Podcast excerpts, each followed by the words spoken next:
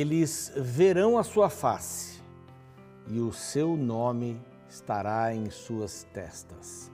Apocalipse 22, o último capítulo da Bíblia, o último capítulo do Apocalipse, versículo 4. Eles verão a sua face e seu nome estará na sua testa. Vamos ver a Deus face a face, não haverá mais pecado, não haverá mais tristeza nem dor, não haverá mais corpo incorruptível corruptível, não haverá mais nada disso. Então nós vamos poder ver a face de Deus e eu acredito que esse verso diz assim: o nome de Deus vai estar estampado na nossa testa, na nossa mente, em nossa mente, em nosso coração. Ali vai estar estampado. Nós vamos ter o reflexo de Deus na nossa vida. Maravilhoso. Essa é a palavra de Deus. E este é o programa Reavivados por Sua Palavra. Nós somos animados pela palavra de Deus. Nós crescemos com a palavra de Deus. Nós entendemos uma porção de coisas através da palavra de Deus. Nós vamos ter o melhor da vida. Há um livro chamado O Melhor da Vida, um, livro que eu li há muitos anos atrás, mas é em Jesus e na Sua palavra que vamos ter o melhor da vida. Não perca tempo. Estude a Bíblia todos os dias conosco. Nós estamos aí na TV Novo Tempo, às seis da manhã, às três da manhã, depois com a repetição do programa, no próximo dia, né? Nós estamos também no YouTube, o nosso canal é Reavivados por Sua Palavra NT. E neste canal você pode se inscrever, se ainda não o fez. Se você se inscreve, você também dá uma clicada ali no sininho para ter as novidades, dá o seu like, ou dê o seu like, mande uma mensagem, faça seu pedido de oração, mas uma coisa importante, copie o link e envie para as pessoas. Aí está completo. Tá bem? Esperamos que você faça isso. Queremos agradecer a todos aqueles que estão no NT Play também, no Deezer, no Spotify. São mídias de, de áudio, não é? Você pode nos acompanhar aí, deve nos acompanhar. É a palavra de Deus e a gente precisa estudar esse livro maravilhoso. Nós também queremos dizer que há um grupo especial de pessoas que tem apoiado o ministério da Novo Tempo, da Rede Novo Tempo. A Rede Novo Tempo é composta pela, pela rádio, não é? pela TV, pelas mídias sociais, pelos cursos bíblicos e através das doações dos Anjos da Esperança, nós temos podido honrar com os nossos compromissos de, por exemplo, enviar esta revista para você, gratuitamente. Se você quer se tornar um Anjo da Esperança, está aí um número, vai aparecer outras vezes. E esta revista aqui é muito simples também eh, para recebê-la, vai pelo correio. Você deve apenas ligar para este outro número aqui, para não fazer confusão aqui, os números vão sendo separados, mas este outro número você liga, pede a sua revista, o Espírito Santo ou Espírito Santo, o Deus dos bastidores. São 100 páginas e são bem diagramadas. Aqui não dá para você ver, mas são bem diagramadas, 15 lições. Enquanto você aguarda esse, esse bonito material chegar, você pode fazer o seu pedido de estudos bíblicos pelo WhatsApp, outro número telefônico aqui, para você dizer assim: quero estudar vida espiritual. Esse é o título do novo curso e aí imediatamente você já recebe as mensagens e vai correndo e vai respondendo, vai lendo as observações, é gostosíssimo. Pode fazer em qualquer lugar, mas já começa a fazer até a revista chegar, tá bom? Nós vamos para um rápido intervalo, nós vamos estudar hoje o capítulo 25, que termina este blocão 23, 24, 25, leis diversas, vários assuntos Vamos começar sobre a questão das penas que eram imputadas, no caso aqui os açoites. Vamos falar sobre a lei do levirato. O que é isso? Vai saber uma lei interessante para manter a descendência é, do povo de Israel. Vamos ver sobre pesos e medidas justos. É bem, é bem interessante, são detalhes. São cinco é, leis que aparecem aqui para a gente poder aplicá-las nos dias de hoje. Daqui a pouquinho a gente volta depois do intervalo.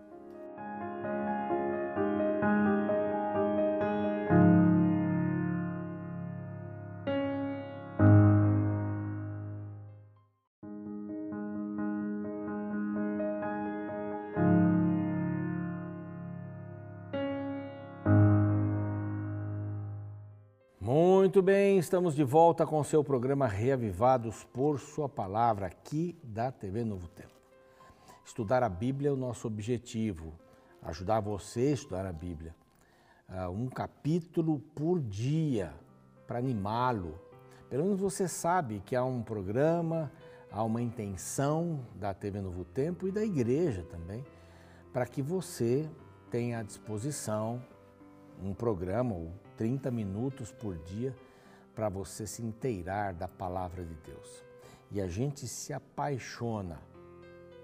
Quando a gente lê a primeira vez que Deus mandou matar, você fica horrorizado, mas de repente você vai entendendo o contexto. Eu estou tentando passar esse contexto para você. Terra de Canaã, pessoas que moravam lá usadas pelo diabo, representantes do diabo para destruir o povo de Deus Deus manda tirar todo mundo, eles já foram julgados, é o juízo retributivo, não, é? não tem mais saída, é ponto final, eles já tomaram a decisão. Então, assim, tem contextos na Bíblia e você vai aprendendo, porque não é só o Novo Testamento. O Novo Testamento existe por causa do Antigo Testamento. Uma boa parte do Novo é o Antigo. As promessas do Messias estão no Antigo Testamento. É lá que elas estão. Elas se cumprem em o Novo Testamento.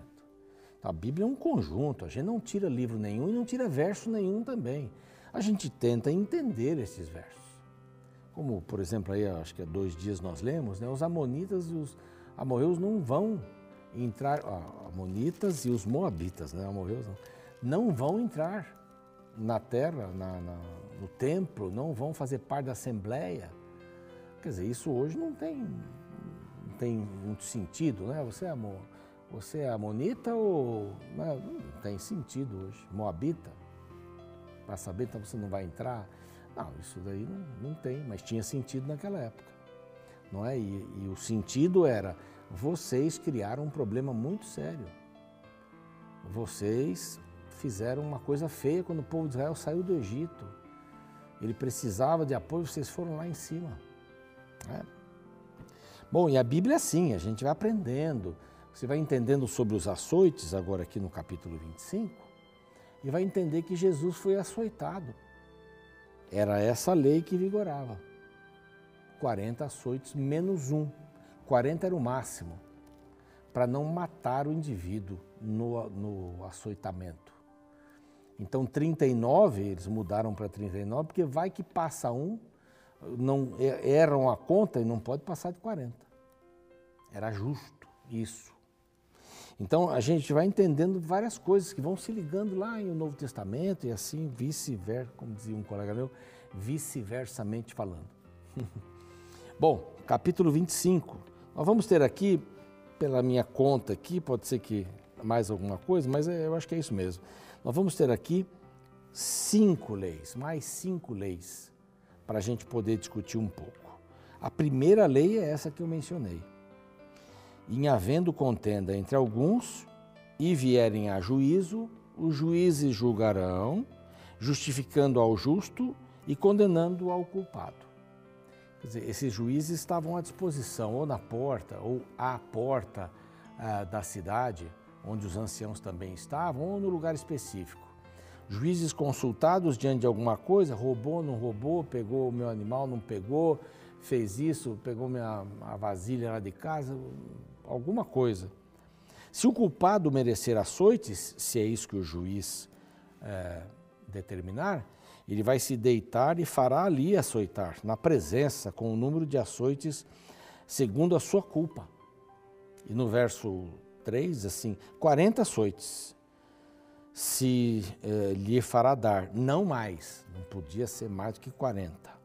Mais para frente, não nesse período, foi esse número reduzido para 39, para não haver nenhum erro.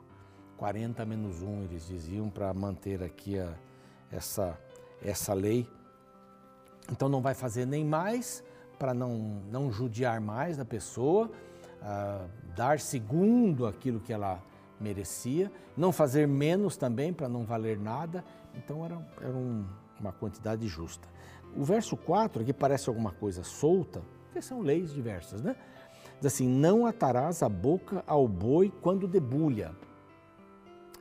Então, o, o boi, vamos dizer até que o boi está fazendo, participando dessa colheita, alguma coisa, então você ata a boca dele para ele não comer. E a comida está ali, ele está vendo a comida, está cheirando a comida e você está, está privando. A Bíblia diz assim: é falta de respeito. Os animais merecem respeito. É bem interessante essa questão de animais. Lá na nossa comunidade Adventista do Morumbi, a gente é uma igreja pet friendly.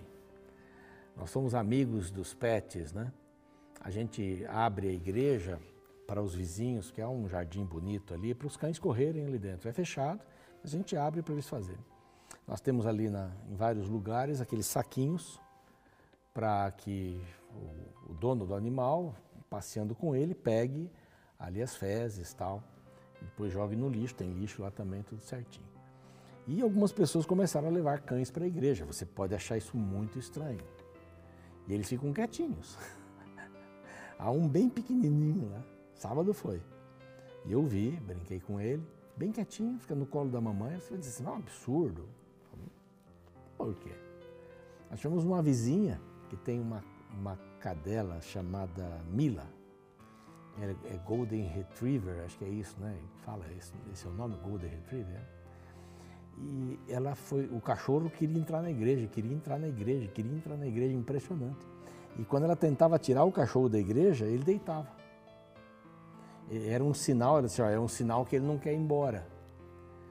Essa senhora, jovem senhora, pediu para que a gente cedesse uma parte, até uma marquise, para fazer o aniversário do cachorro. Eu falei, tá bom, vamos fazer o aniversário do cachorro, da cachorro. Aí, e o presente era um quilo de ração ou mais para ser doado para uma ONG que cuida de animais que são encontrados na rua. Olha que legal. A primeira vez que nós fizemos, deu acho que uns 130 quilos. A ONG ficou feliz da vida. E esse cachorro tem levado essa, essa jovem senhora para a igreja. Outro dia ele estava lá na classe das crianças e foi uma festa. E ela foi assistir um culto e o cachorro ficou ali na porta, deitadinho o cachorro. Não é um desrespeito, é? porque é uma casa de oração para todos os povos, né? não é um templo, como o templo de, de Israel aqui. Então, os animais devem ser bem tratados. Eles não devem substituir os humanos. Né? Eu acho que não devem substituir os humanos. É melhor ter um filho do que um animal. Isso daí é bem claro. A descendência vem por um filho, não por um animal. Mas ter um animal e cuidar dele, nós tivemos que cuidar aí de um, de um cachorrinho lindo, um Mickey, quando meu filho foi embora para a Alemanha, e ele infelizmente morreu. Eu senti muito, a gente sente muito. Eu estudava e ele ficava nos meus pés, assim, em cima dos meus pés. E eu senti falta disso. A Bíblia diz assim: não trate mal os animais. Você vai deixar o boi ver ali a, a espiga de milho e vai tapar a sua boca? Isso é maldade. Aí tem outra lei aqui: proteção à família de novo. São vários momentos né, de proteção à família, você já percebeu? Aqui diz assim: se os irmãos moram juntos, ou moram ali, eram clãs, né? Eles moravam tudo perto ali um do outro e um deles morrer sem filhos, então a mulher do que morreu não se casará com outro estranho. Verso 5. Outro estranho fora da família. Seu cunhado, seu cunhado, a tomará e a receberá por mulher e exercerá para com ela a obrigação do, do seu cunhado. Esta era a lei do levirato. Quando uma família o marido morre, ele tem um irmão, ele assume a posição do irmão para descendência. E este primeiro filho que nascer não será deste cunhado. Ele será um filho representando o irmão dele, para continuar a sua descendência. A descendência era uma coisa muito importante entre Israel. Tanto é que você encontra aqui várias genealogias, lá em crônicas e tal, várias genealogias de quem é este filho, porque o Messias vai nascer de alguém aqui, vamos seguir o caminho. Então, é, essa era, seria o caminho.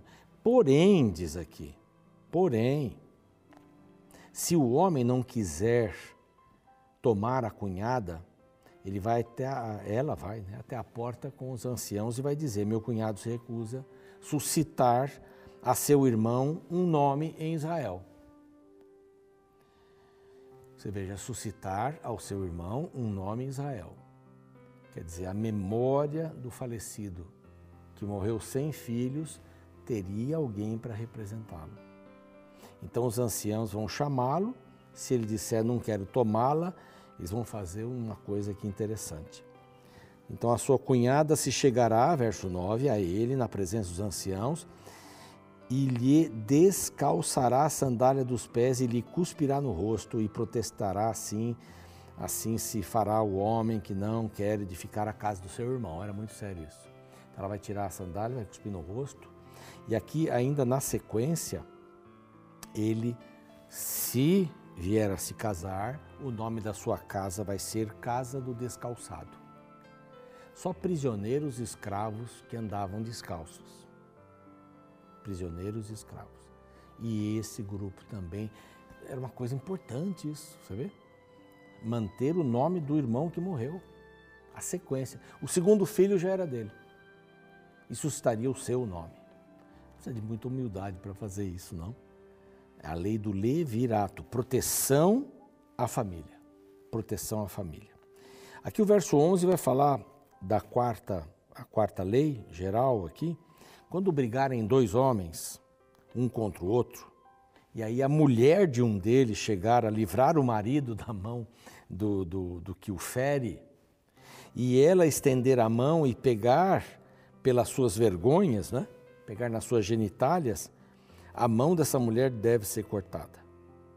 E não olharás com piedade. Interessante isso, né? A gente fica pensando, a mulher vai se meter na briga. Não, era humilhante uma mulher defender o seu marido nessa questão.